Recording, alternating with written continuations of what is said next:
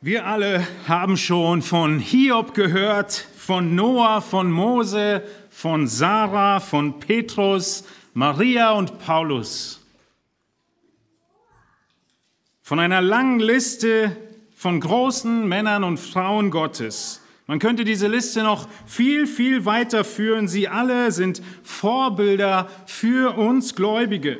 Eine Liste von Menschen, die vor uns gelaufen sind, von denen die Bibel uns berichtet, wie vorbildlich ihr Glaube war und wie groß ihr Segen war aus ihrem Glauben heraus.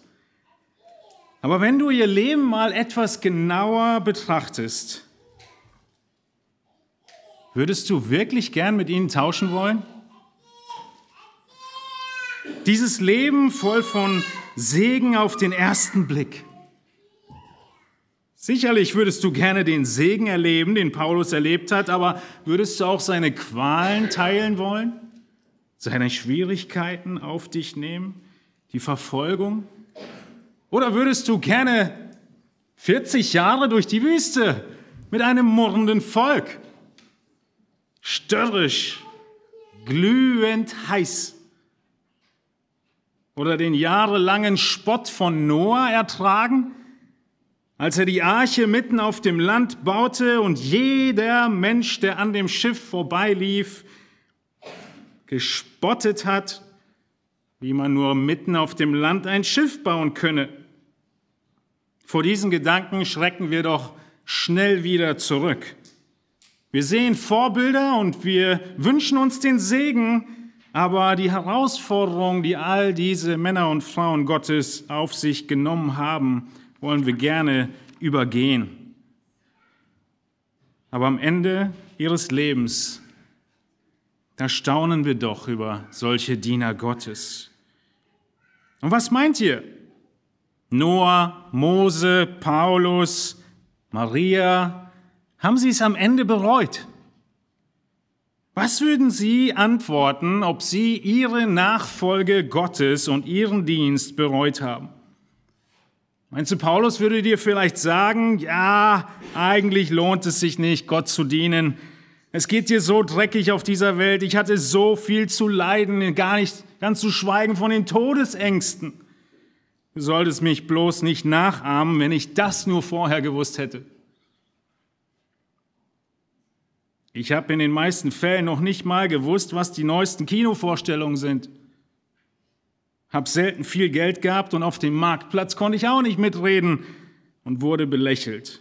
Mach lieber was anderes. Meinst du, das wäre der Rat von Paulus? Wir wollen uns heute Morgen anschauen, wie das Volk Israel felsenfest überzeugt war, dass es sich nicht lohnt, Gott zu dienen. Im Psalm 73, 12 bis 14 sehen wir ähnliche Worte, wie wir gerade im Psalm von Asaf schon gelesen haben. Und dieser Psalmist, er fragt dasselbe. Er sieht die Gottlosen und sagt in Vers 12, siehe, das sind die Gottlosen, denen geht es immer gut und sie werden reich. Ganz umsonst habe ich mein Herz rein erhalten und meine Hände in Unschuld gewaschen denn ich bin doch den ganzen Tag geplagt worden und meine Züchtigung war jeden Morgen da. Denkst du auch manchmal bei dir selbst über die Ungläubigen und denkst, ach, haben sie es nicht gut. Genau das war die Einstellung vom Volk Israel zur Zeit Malachis und zur Zeit Nehemias. Das Volk hat sich diese Frage gestellt, lohnt es sich, und hat die Frage falsch beantwortet. Heute Morgen schauen wir in den Propheten Malachi hinein und dieses Buch, dieser Prophet ist ein Prophet der Frage und Antwort durch das ganze Buch hindurch. Gott stellt Fragen und das Volk antwortet. Das Volk antwortet immer absolut schuldlos. Sie haben gar keine Ahnung, wovon Gott da eigentlich spricht. Völlig unwissend Achselzucken das ganze Buch hindurch. Wir können heute Morgen nicht alle Fragen vom Volk Israel wiederholen, aber das Volk, es sagt am Ende des Tages, wer Böses tut, ist gut in den Augen Gottes. Gott richtet sowieso nicht, also was soll das schon? All die Kavaliersdelikte sieht Gott wahrscheinlich offensichtlich nicht so eng, denn er richtet ja nicht.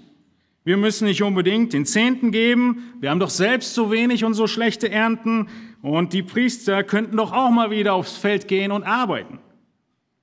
Dann kommt Malachi 3, das allerletzte Kapitel im Buch Malachi, aber auch das allerletzte Kapitel im ganzen Alten Testament. Und mit dem Text, den wir uns heute anschauen, schließt Gott seine Offenbarung an das Volk Israel ab. Das ist sein Schlussstrich.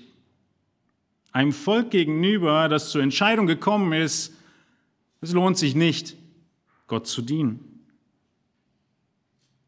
Hier am Ende des Buches zeigt Gott die Konsequenzen dieses Denkens auf und ihres Handelns. All die falschen Taten, die sie getan haben, die gezeigt haben, dass sie Gott nicht liebten, dass sie Gott nicht ehrten, zeigen dann als Folge, dass ihr Ende dramatisch sein wird. Heute Morgen wollen auch wir uns die Frage stellen, willst du Gott dienen und ihm gehorchen? Willst du dein Leben wirklich unter seine Autorität stellen und Gott in deinem Leben gehorsam sein? Soll er wirklich dein Herr sein? Und ich meine nicht die meisten Bereiche deines Lebens, die du ihm unterordnen möchtest, sondern dein ganzes Leben. Das Volk fragt, was bringt der Dienst für Gott? Und diese Frage fasst eigentlich ihr ganzes Denken zusammen.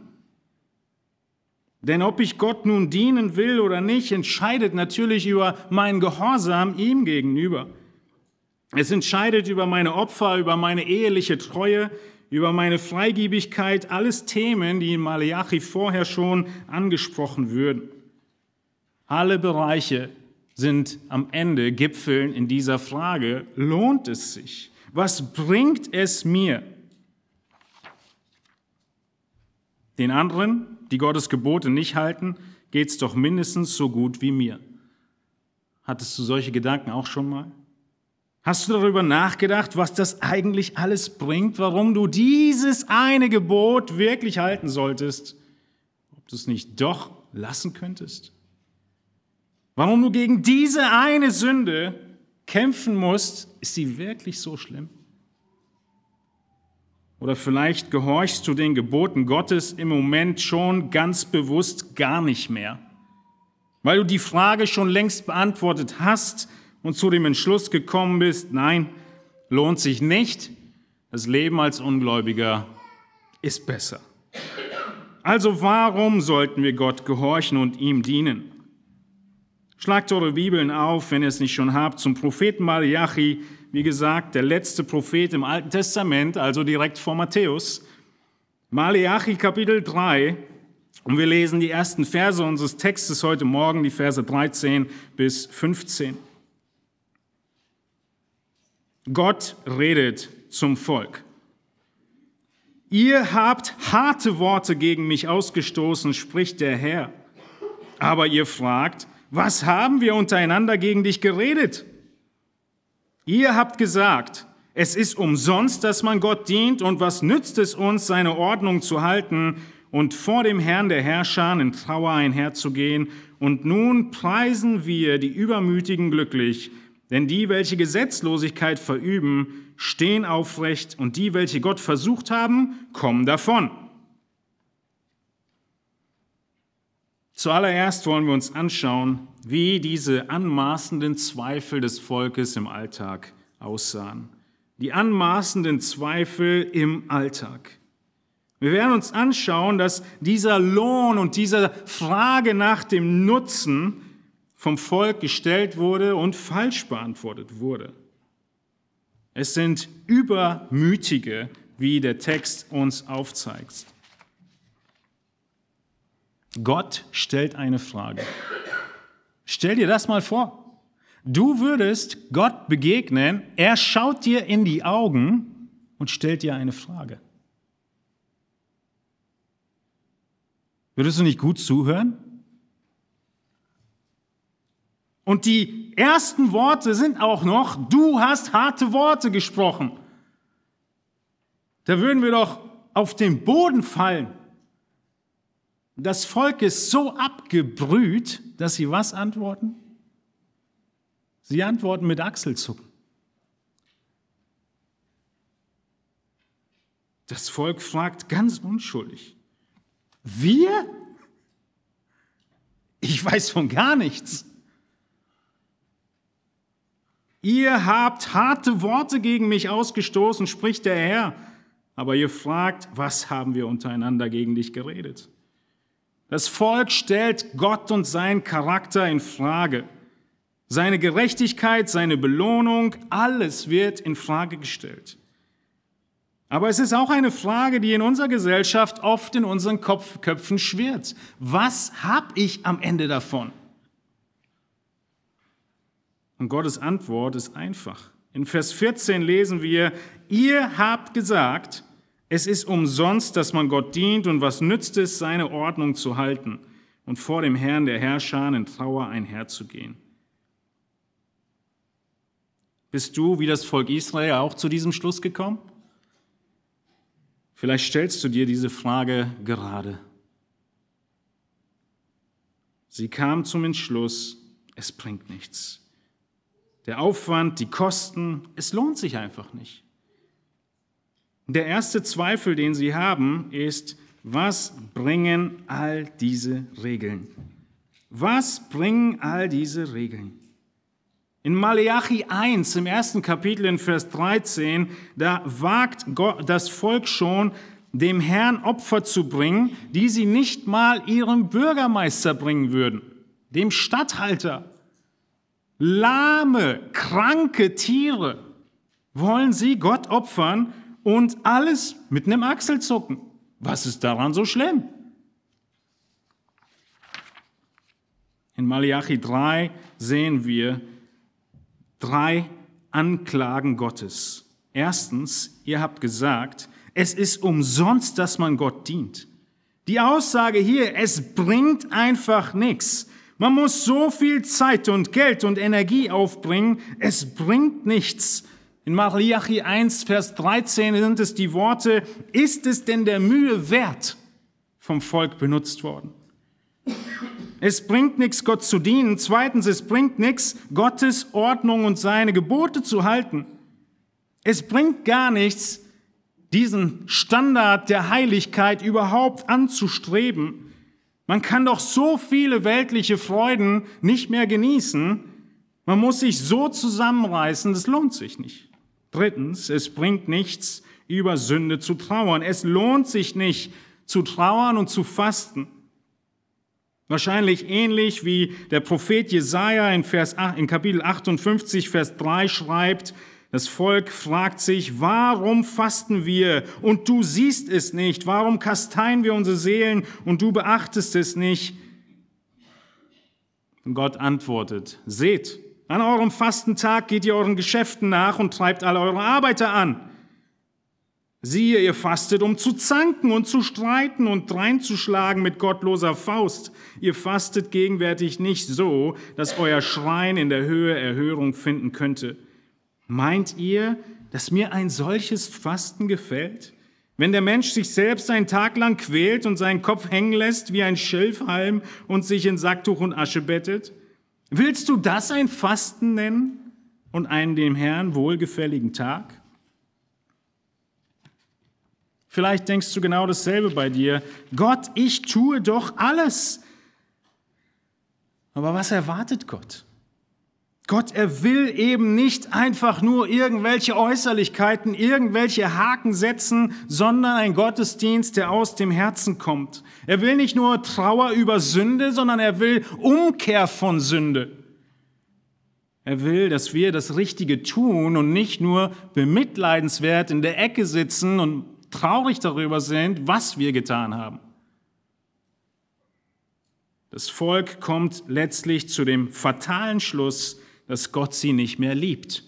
Auch das sehen wir schon in Kapitel 1. Gott, du liebst uns nicht mehr. Malachi 1, Vers 2. Zweifelst du auch an der Liebe Gottes in deinem Alltag? Wenn diese Zweifel an der Liebe Gottes dir gegenüber wachsen und Wurzeln schlagen, dann wirst du bald, wie in Malachi 3, zu dem Schluss kommen, es bringt alles nichts, Gott zu dienen. Der Zweifel an der Liebe Gottes zu dir ist der Anfang. Und so beginnt das Buch Malachi auch damit. Wie kommt man zu der Aussage, Gott liebt mich nicht mehr? Wie kommt man zu der Aussage, es lohnt sich nicht, es bringt nichts? Nicht von heute auf morgen.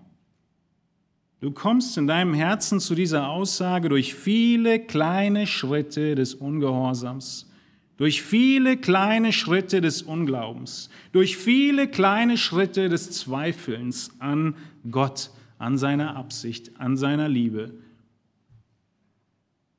und an seinen Zielen mit dir durch viele kleine Schritte des Kompromisses kommst du irgendwann zu der Frage, was soll's? Keine Resignation von heute auf morgen, sondern auf leisen Sohlen kommt sie daher. Wir wissen, welche Kompromisse das Volk eingegangen ist. Sie arbeiteten und handelten am Sabbat, was im alten Bund verboten war, Sie brachten den Zehnten nicht mehr. Sie sagten, sollen die Priester und Leviten, sollen sie doch selbst arbeiten gehen. Sie nahmen sich ungläubige ausländische Frauen.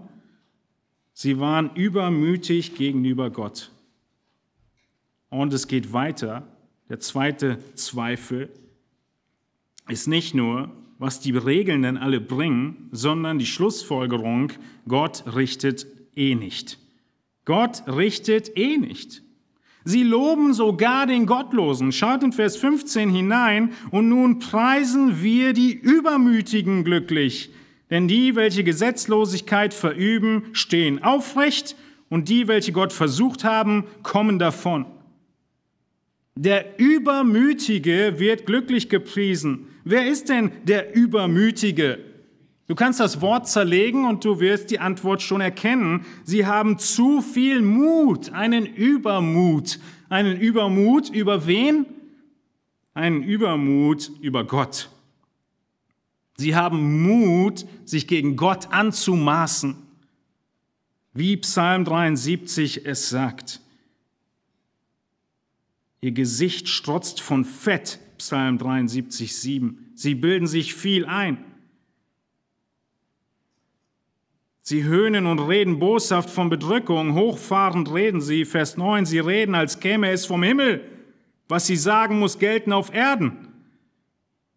Vers 10, darum wendet sich auch sein Volk zu ihnen und es wird von ihnen viel Wasser aufgesogen. Vers 11, der Höhepunkt. Und sie sagen, wie sollte Gott es wissen? Hat denn der Höchste Kenntnis davon? Ihr Übermut zeigt sich darin, dass sie anmaßend sind und sich über Gott stellen.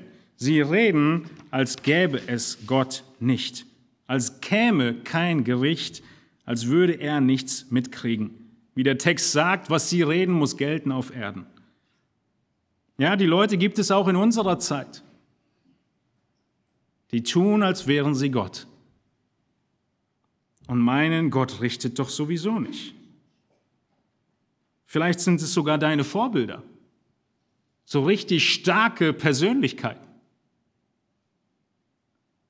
Die, welche Gott versucht haben, sie kommen davon. Sie richten sich gegen den Ratschluss Gottes. Sie versuchen Gott und fragen, was soll's? Es geht mir auch ohne Gott gut. Sie sind ja davon gekommen, es scheint so, als würde es Gott nicht interessieren, sonst würde er was dagegen tun. Wie waren denn deine Minuten in der letzten Woche? Die Momente, in denen das Leben so mühsal war, es so schwierig war und der Heilige Geist dir aufgezeigt hat, dass du dieses oder jenes nicht tun solltest. Wo der Heilige Geist dich erinnert hat, was du eigentlich tun solltest. Wie waren sie, diese Momente? Was ging dir durch den Kopf? Was soll's? Ein Achselzucken? Ein Gott wird's schon nicht so ernst nehmen? Oder die Tage und Momente auf der Arbeit, wo der Chef mal wieder unerträglich war und es schwer war, Exzellenz an den Tag zu legen, sich ihm unterzuordnen und man sich fragt, wofür eigentlich lohnt es sich überhaupt? Oder die Taten der Liebe, die doch oft so anstrengend sind, sich aufzuopfern für andere und dann erhalte ich so wenig Anerkennung. Was meinst du? Lohnt es sich, Gott zu dienen? Lohnt es sich, ihm gehorsam zu sein oder bringt es am Ende doch nichts? Denkst du auch manchmal, was du alles verpassen könntest? Beneidest du die Übermütigen, denen es so gut geht in dieser Welt?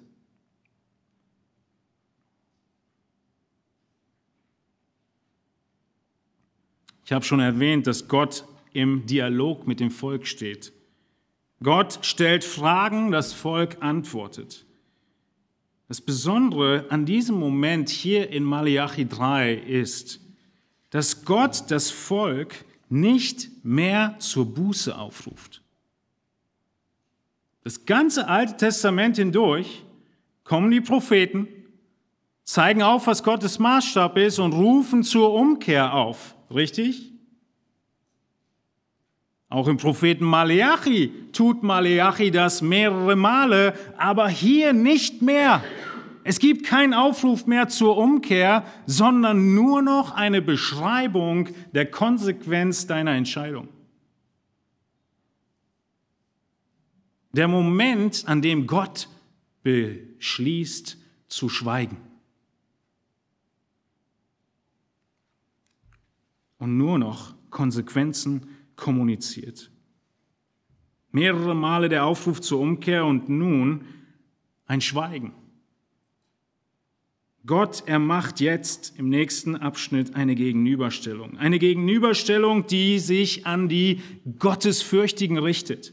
Eine Gegenüberstellung, die für all diejenigen ein großer Trost ist, die den Herrn fürchten und die die Frage nicht mit Ja beantworten. Es lohnt sich nicht, Gott zu dienen an die gerichtet, die Gott noch fürchten. Und dieser nächste zweite Punkt ist auch für dich ein großer Trost, wenn du in Gottes Furcht lebst und Gott dienst. Wir sehen nämlich hier ab Vers 16, dass es einen entscheidenden Unterschied gibt am letzten Tag. Der entscheidende Unterschied wird kommen am letzten Tag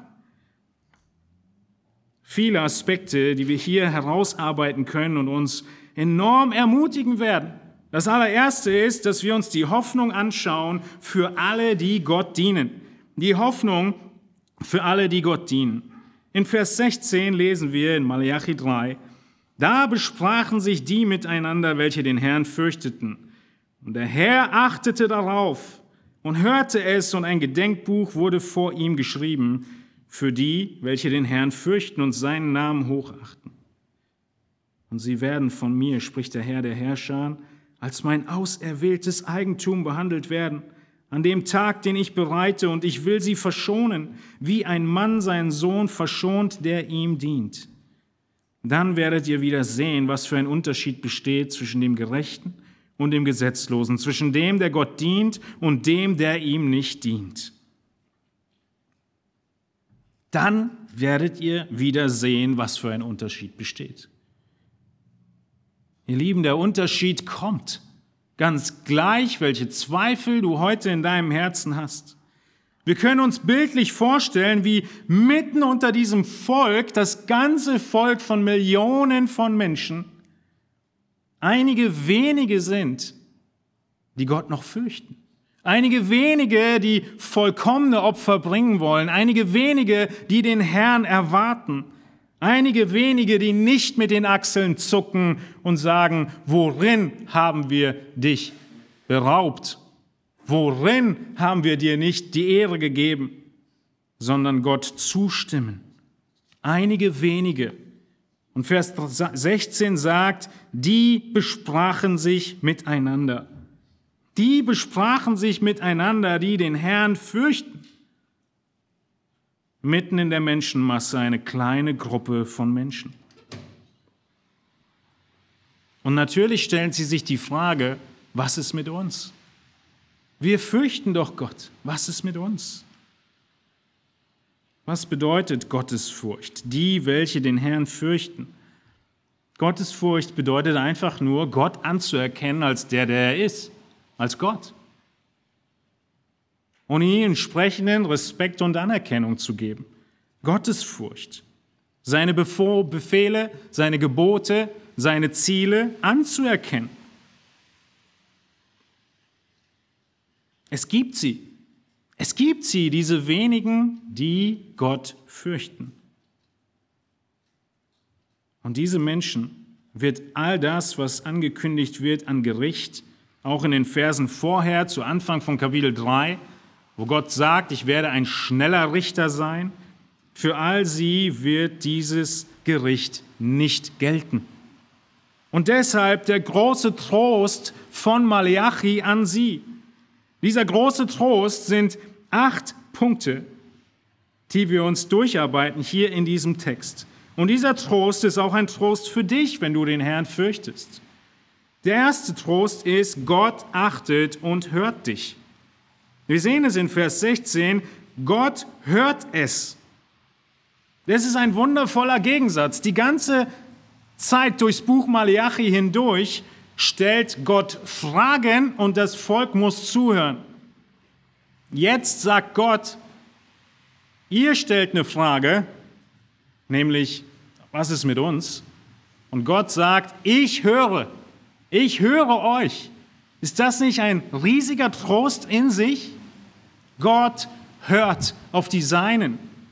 Gott ist nicht taub denen gegenüber, die ihn fürchten. Er ist nur taub denen gegenüber, die so tun, als würden sie Buße tun, aber gar keine Buße tun. Gott hört zu. Wem hört er zu? Den Gerechten hört er zu. Was für ein wundervolles Vorbild. Wie der Vers aus der Kinderstunde, den wir auswendig kennen, aus Psalm 50, 15. Rufe mich an einem Tag der Not, so will ich dich erretten und du sollst mich ehren. Die Telefonnummer Gottes, Psalm 50, 15. Jederzeit erreichbar. Es waren wenige in Israel, die gottesfürchtig waren, aber die, dieser Überrest, Gott kennt ihn und Gott hört. Nicht nur hört Gott auf sie zuerst, sondern er schreibt auch ein Gedenkbuch über sie. Er bezieht sie nicht ins Gericht ein, sondern schreibt sich auf etwas über sie. Er bemerkt sie, er beachtet sie, so wie Gott auch Lot beachtet hat in Sodom und Gomorra. Und so wie er Lot von dem Gericht von Sodom bewahrt hat, so bewahrt er auch die Gottesfürchtigen. Braucht Gott ein Erinnerungsbuch? Nein, er schreibt es nur für dich damit deine Zweifel weg sind, dass Gott vielleicht vergessen würde. Aber er schreibt es wirklich. Es ist nicht nur ein Dahergerede, sondern Gott hört dich und Gott schreibt ein Gedenkbuch über dich. Seht ihr das in Vers 16?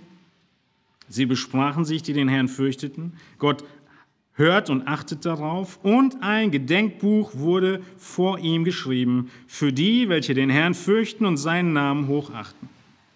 Ihr erinnert euch an das Buch Esther, Kapitel 6, wie das Gedenkbuch herausgeholt wird und der König will wissen, wen ich dann noch verpasst habe zu ehren.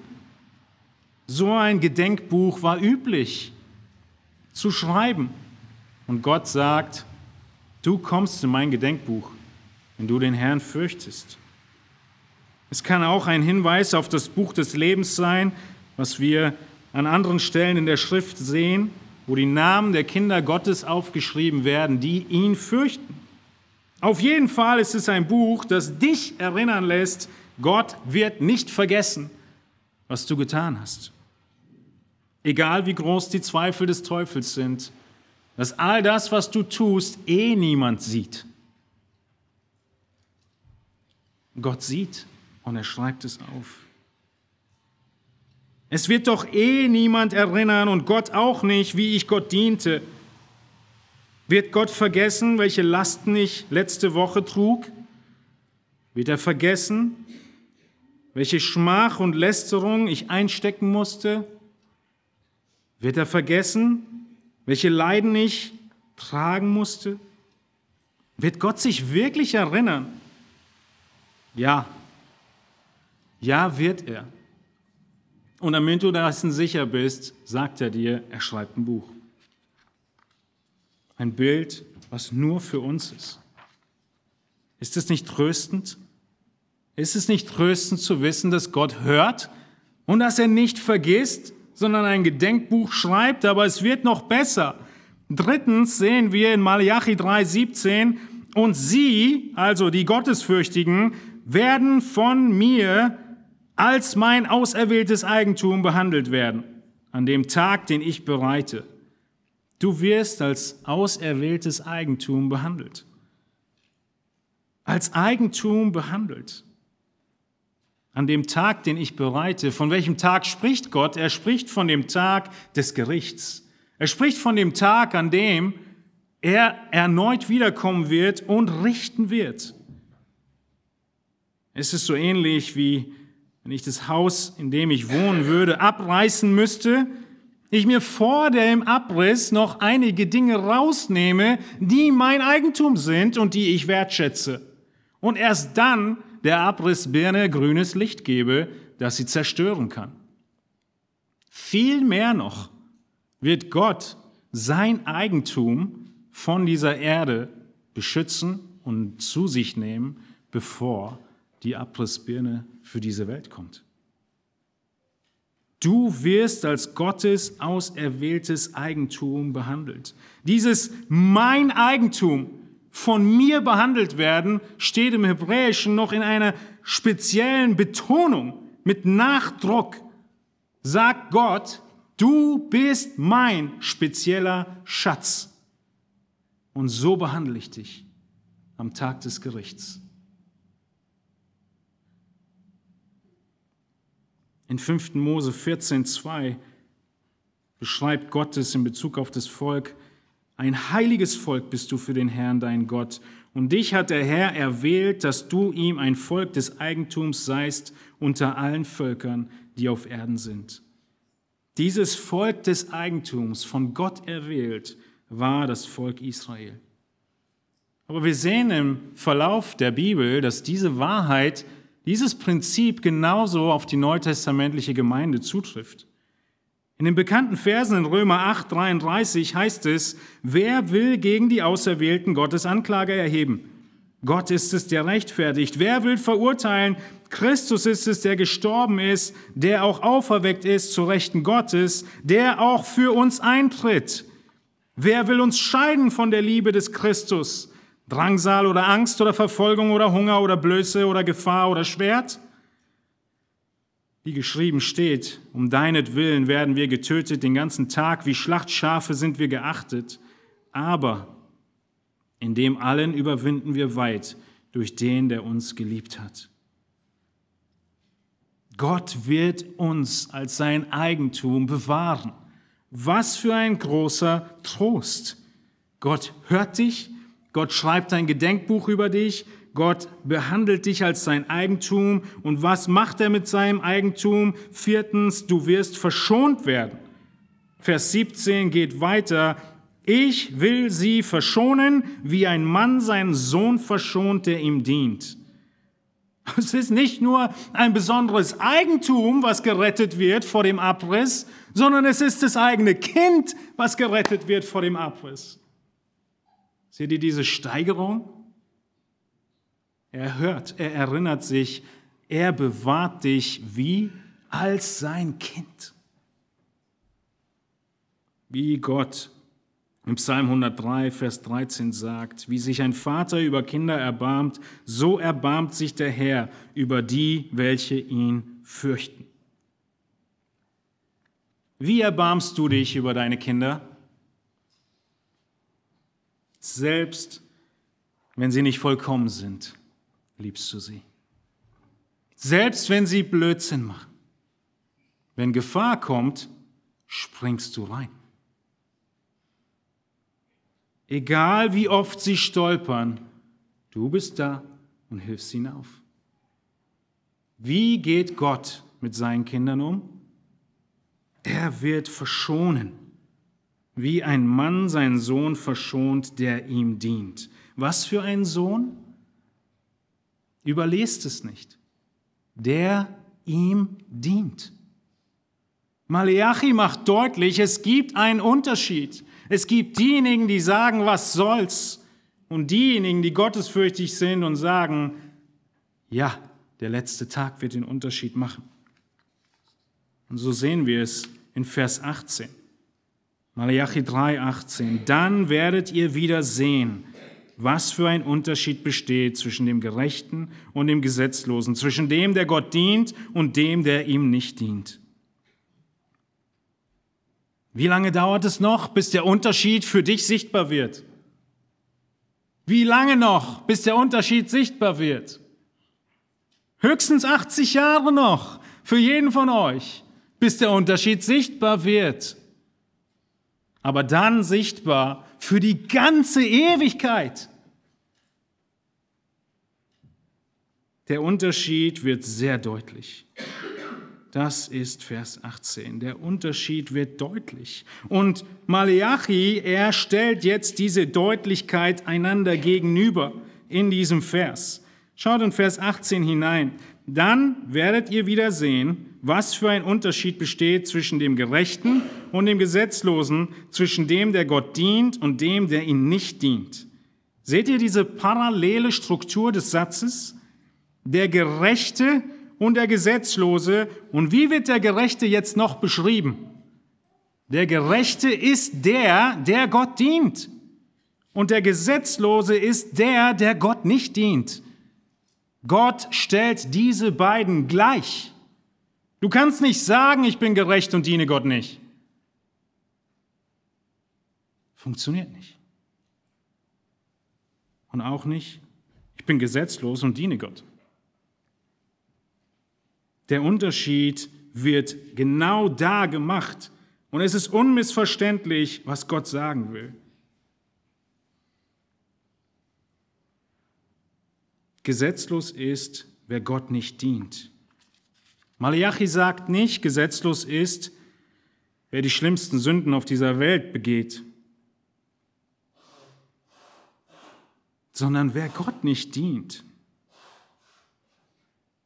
Wer Gott nicht fürchtet, wer Gottes Maßstab nicht ernst nimmt, das ist der Gesetzlose. Und was ist seine Folge? Was ist sein Verlust? Ein Zacken weniger in der Krone? Weniger Lohn? Der Verlust des Gesetzlosen, der Gott nicht dient, ist die ewige Hölle. Hört ihr das? die Ewigkeit in der Hölle. Wer Gott nicht fürchtet, muss den letzten Tag fürchten.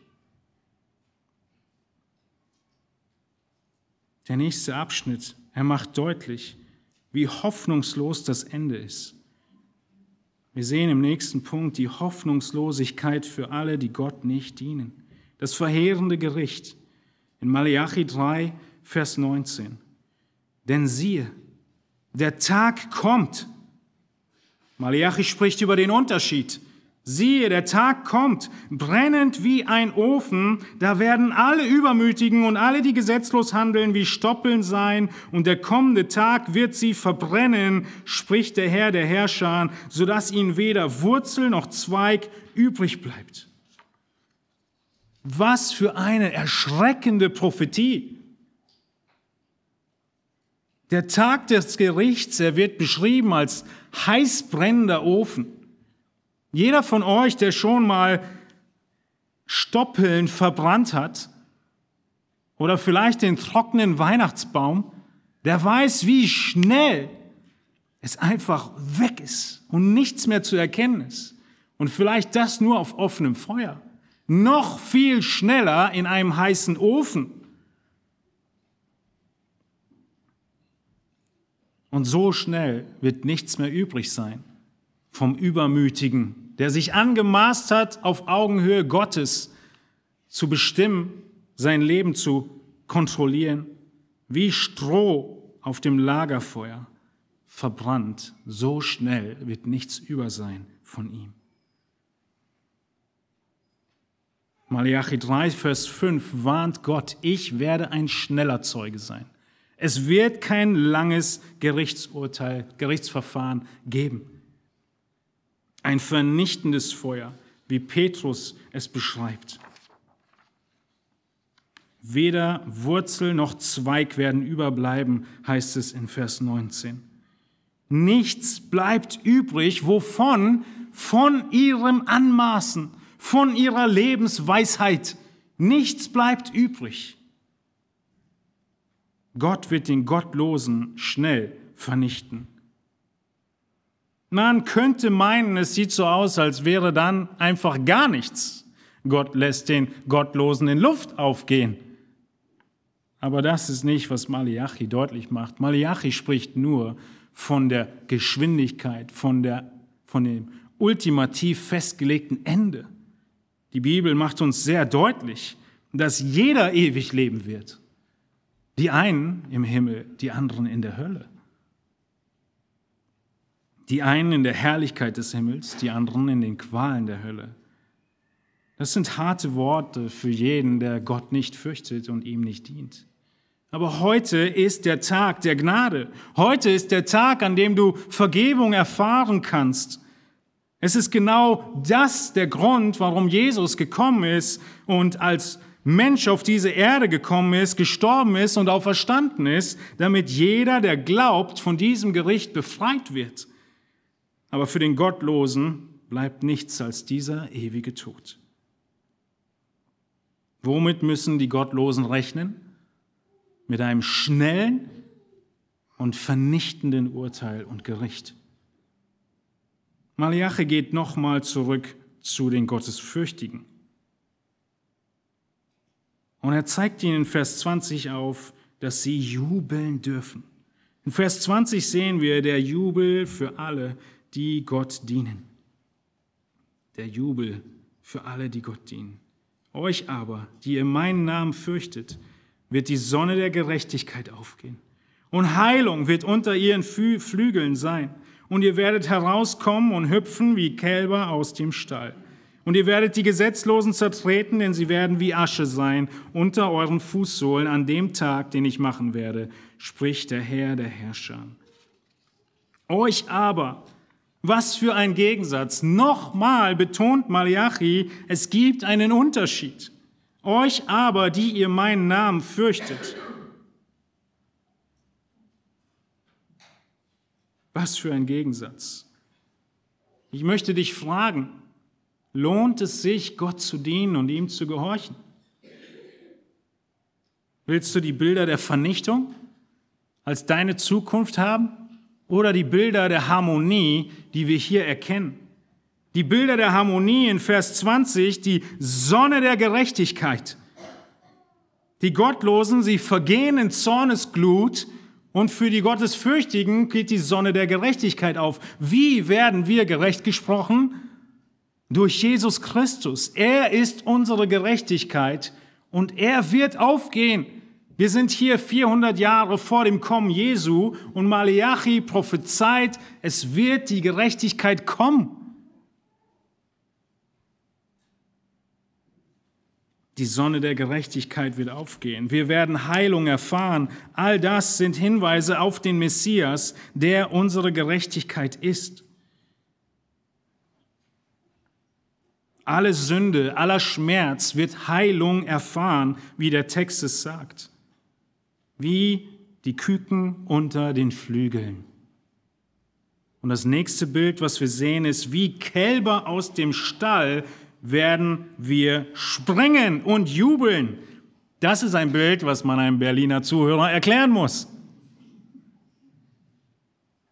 Nachdem Kälber eine lange Zeit im Stall eingepfercht sind und dann freigelassen werden, springen sie vor lauter Freude aufgrund der Freiheit, die sie dann haben. Das ist eine Illustration von Malachi für freudiges und unbekümmertes Leben. Aber vielleicht hast auch du als Berliner Stadtkind schon Heidi gesehen und kannst es nachvollziehen. Aber in Vers 21 wechselt der Ton enorm. Und er sagt, wie Asche unter euren Fußsohlen werden die sein, die Gott nicht fürchten. Die, die Gott nicht fürchten, haben dir ein Leben lang Schwierigkeiten bereitet. Und Malachi, wie auch du, wie auch Jesus, werden das Leben lang darauf hoffen und beten und ringen, dass jeder dieser Ungerechten Buße tut. Aber an dem Tag, an dem sie keine Buße tun und sterben, ist das Gericht sicher.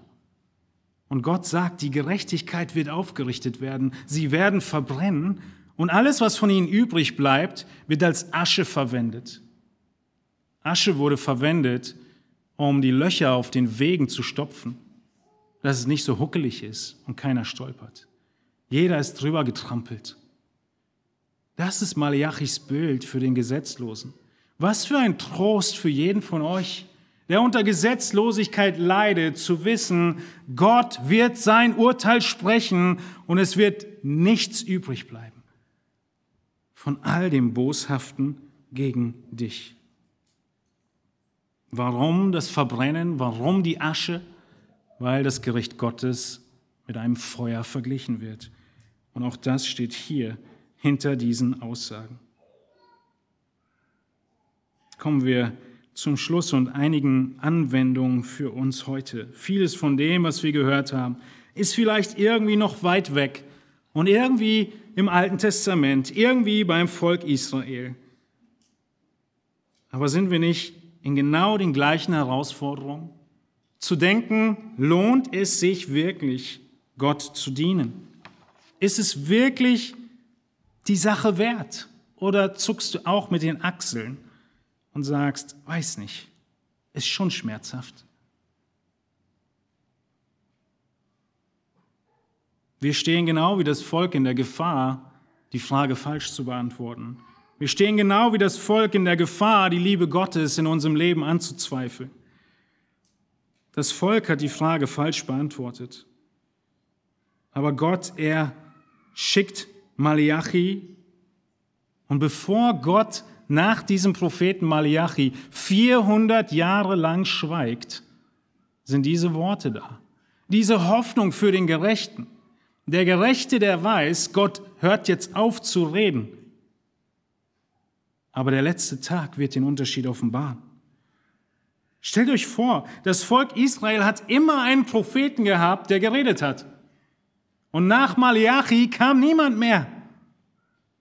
Es ist das Schlimmste, dass Gott schweigt. Und deshalb diese starke Ermutigung an die, die Gott fürchten. Aber dann, nach 400 Jahren Schweigen, kommt Johannes der Täufer und er sagt in Johannes 1.15, dieser in Bezug auf Jesus war es, von dem ich sagte, der nach mir kommt, ist vor mir gewesen, denn er war eher als ich und aus seiner Fülle haben wir empfangen Gnade um Gnade. Denn das Gesetz wurde durch Mose gegeben, die Gnade und die Wahrheit ist durch Jesus Christus geworden. Niemand hat Gott je gesehen, der eingeborene Sohn, der im Schoß des Vaters ist, hat Aufschluss über ihn gegeben. Deshalb jubelt das Volk so, weil sie erwartet haben, was passiert, weil die Gerechten gewartet haben auf den erneuten Beginn des Redens Gottes und Gott beginnt wieder zu reden durch den Vorläufer Johannes und dann durch seinen Sohn Jesus Christus. Johannes, er sagt, das ist, ich bin in Johannes 1.23 die Stimme des Rufenden, die ertönt, ebnet den Weg des Herrn.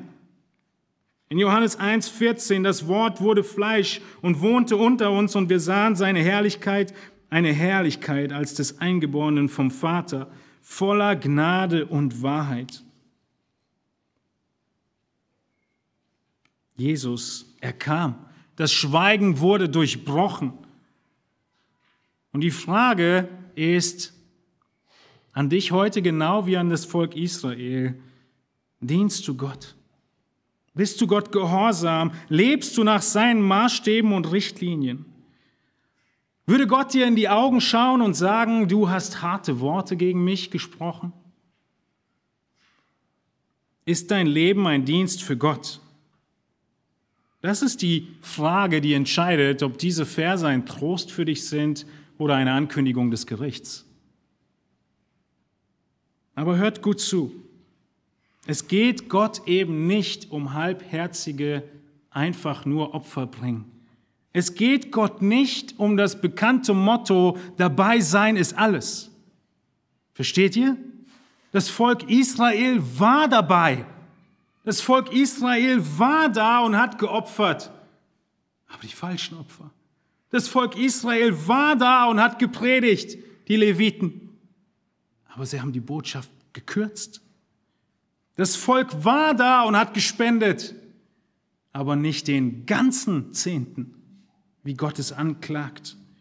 Das Volk war da und hat sich nicht scheiden lassen, aber war doch untreu. Das Volk war da und ging zum Gottesdienst. Aber Gott sagt, das ist nicht die Hauptsache. Darum geht es nicht, sondern es geht um alles.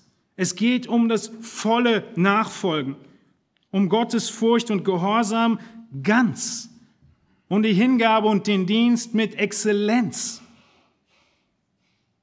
Genau das zu tun, was deine Berufung ist. Nichts von dem wegzulassen, was Gott von dir möchte.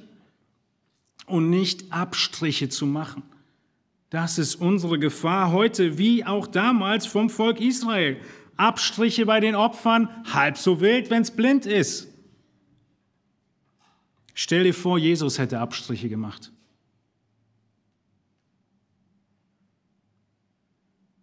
Stell dir vor, Jesus hätte sich gedacht, ich bin gekommen, um Sündern das Evangelium zu predigen und Buße denen, die verloren sind. Die Verlorenen in Kleinasien, die liegen mir ganz doll am Herzen. Ich gehe nach Kleinasien und predige dort, ich evangelisiere dort. Jesus geht nach Kleinasien und so wie Jona nicht nach Ninive ging, war Jesus an Karfreitag nicht in Jerusalem. Stellt euch das mal vor. Die Juden hätten ihn nicht gekreuzigt. Nun wäre Kleinasien keine gute Idee gewesen? Kleinasien ist eine super Idee. Für wen? Für Paulus, nicht für Jesus. Den vollen Dienst zu tun heißt, deinen Auftrag zu kennen. Den vollen Dienst zu tun heißt keine Abstriche zu machen in dem, was du zu tun hast. Und nicht die gute Idee für jemand anderen zu deinem Auftrag zu machen. Und Abstriche zu machen an dem, was Gott von dir möchte. Und deshalb ist die Frage, was der Wille Gottes für dein Leben ist. Und den Leben und den Willen Gottes, nicht den Willen Gottes deiner Frau auszuleben, auch nicht den Willen Gottes von deinen Geschwistern zu deinem Willen zu machen, sondern deinen, den Willen Gottes für dein Leben zu erkennen und ihn zu leben. Und deshalb ist die Frage, was ist der Wille Gottes für dich? Es geht nicht mehr darum, dass du Opfer bringst.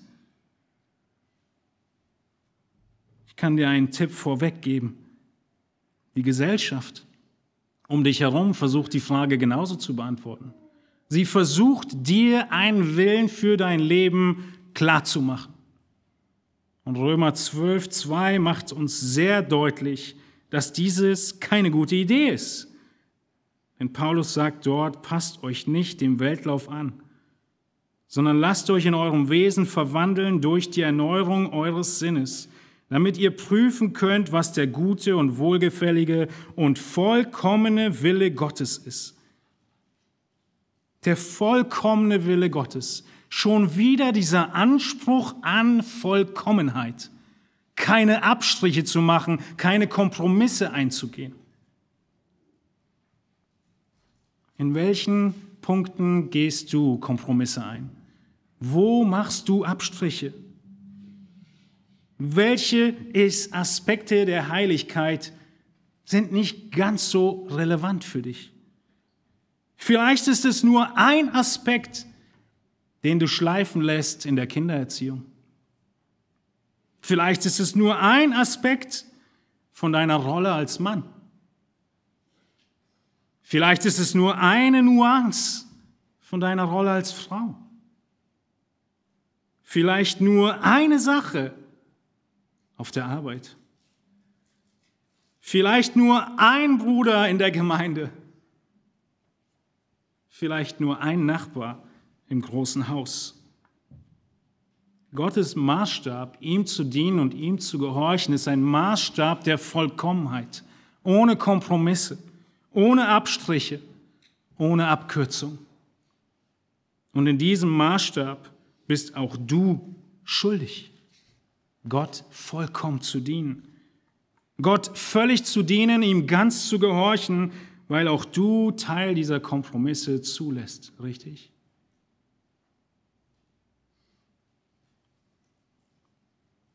Aber es gibt einen. Es gibt einen, der ohne Kompromisse gelebt hat. Es gibt einen, sein Name ist Jesus Christus, der den ganzen Maßstab Gottes erfüllte. In seinem ganzen Dienst und in seinem ganzen Gehorsam erfüllte er den Maßstab Gottes ohne jegliche Abkürzung, jeglichen Kompromiss und jeglichen Fehler in irgendeiner Entscheidung. Und mit dem Ziel, dich zu Gott zurückzubringen, dich mit Gott zu versöhnen, um dich sündlos und heilig und ohne jegliche Anklagemöglichkeit vor Gott zu stellen, ist er Mensch geworden. Ist er ans Kreuz gegangen und hat seine, hat deine Schuld auf sich genommen. Jesus, er kam und nahm deine Strafe auf sich, damit du frei ausgehen kannst damit er dich ewig bei sich hat. Und jeder, der das glaubt, wird gerettet. Jeder, der das glaubt, gehört zu den Gottesfürchtigen. Jeder, der das glaubt, dient Gott. Jeder, der das glaubt, will Gottes Gebote von Herzen befolgen.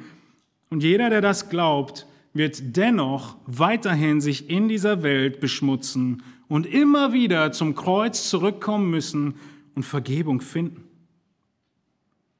Und die große Frage lautet also, glaubst du an Jesus zur Vergebung deiner Sünden? Glaubst du, dass es sich lohnt, Gott in aller Kompromisslosigkeit und in allem Eifer zu dienen und ihm zu gehorchen? Lasst uns zum Schluss diese Gegenüberstellung vor Augen halten. Lohnt es sich?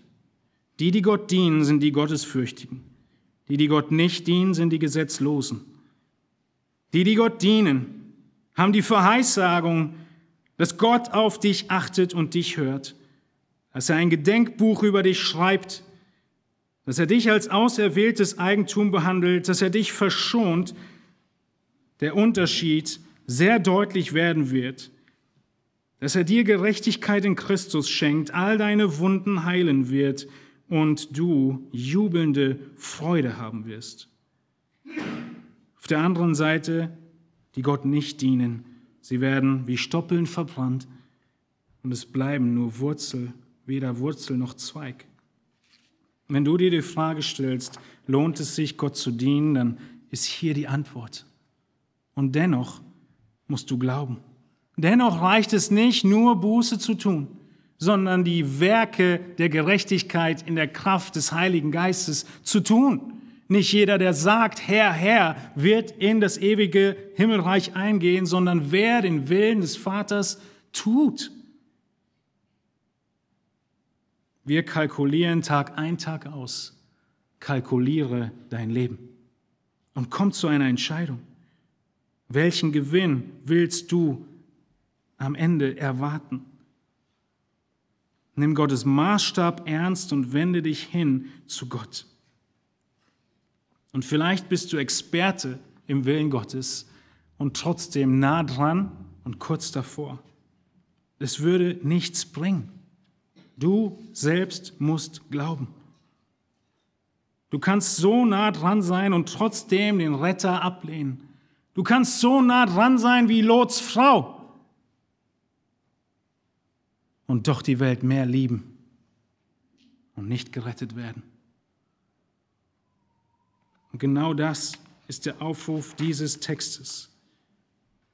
Gott, er behütet diejenigen, die ihn fürchten. Er zieht sie nicht ins Gericht mit ein, er bemerkt sie und er beachtet sie.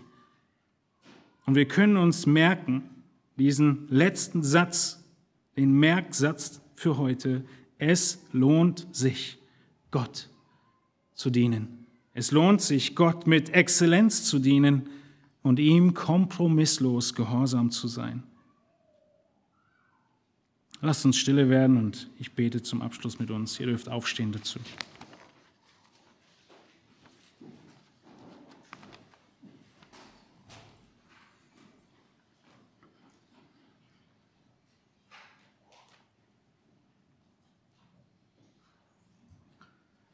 Himmlischer Vater, wir wollen dir danken für dein heiliges Wort. Wir danken dir dafür, dass wir erkennen dürfen und wissen dürfen, dass dein Wort wahr ist, dass dein Maßstab gerecht ist.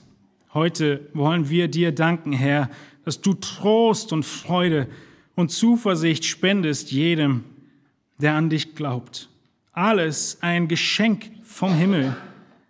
Und du behandelst uns als deine Kinder. Was für ein großer Trost inmitten der Welt, in der wir leiden und Schwierigkeiten erdulden müssen. Himmlischer Vater, wir wollen bitten darum, dass du geehrt wirst in unserem Leben. Wir beten darum, dass dein Heiliger Geist auch in unserem Leben aufzeigt, wo die Kompromisse sind, wo die Abkürzungen sind, die wir nehmen und meinen, was soll's? Gott wird's schon nicht so ernst nehmen. Und lass du uns, Herr, ein helles Zeug, Zeugnis sein in dieser Welt und trage du uns durch, durch diese schwierigen Zeiten und lass uns vor Augen halten, dass es einen Unterschied geben wird. Danke, Herr, für dein Werk, was fähig ist, unsere Schwachheit zu überwinden. Und dass der Glaube alles ist, was du erwartest dass du uns befähigst und ausrüstest und zurüstest und dass der Lohn auch hier auf Erden schon so herrlich ist, wie viel erst in Ewigkeit. Amen.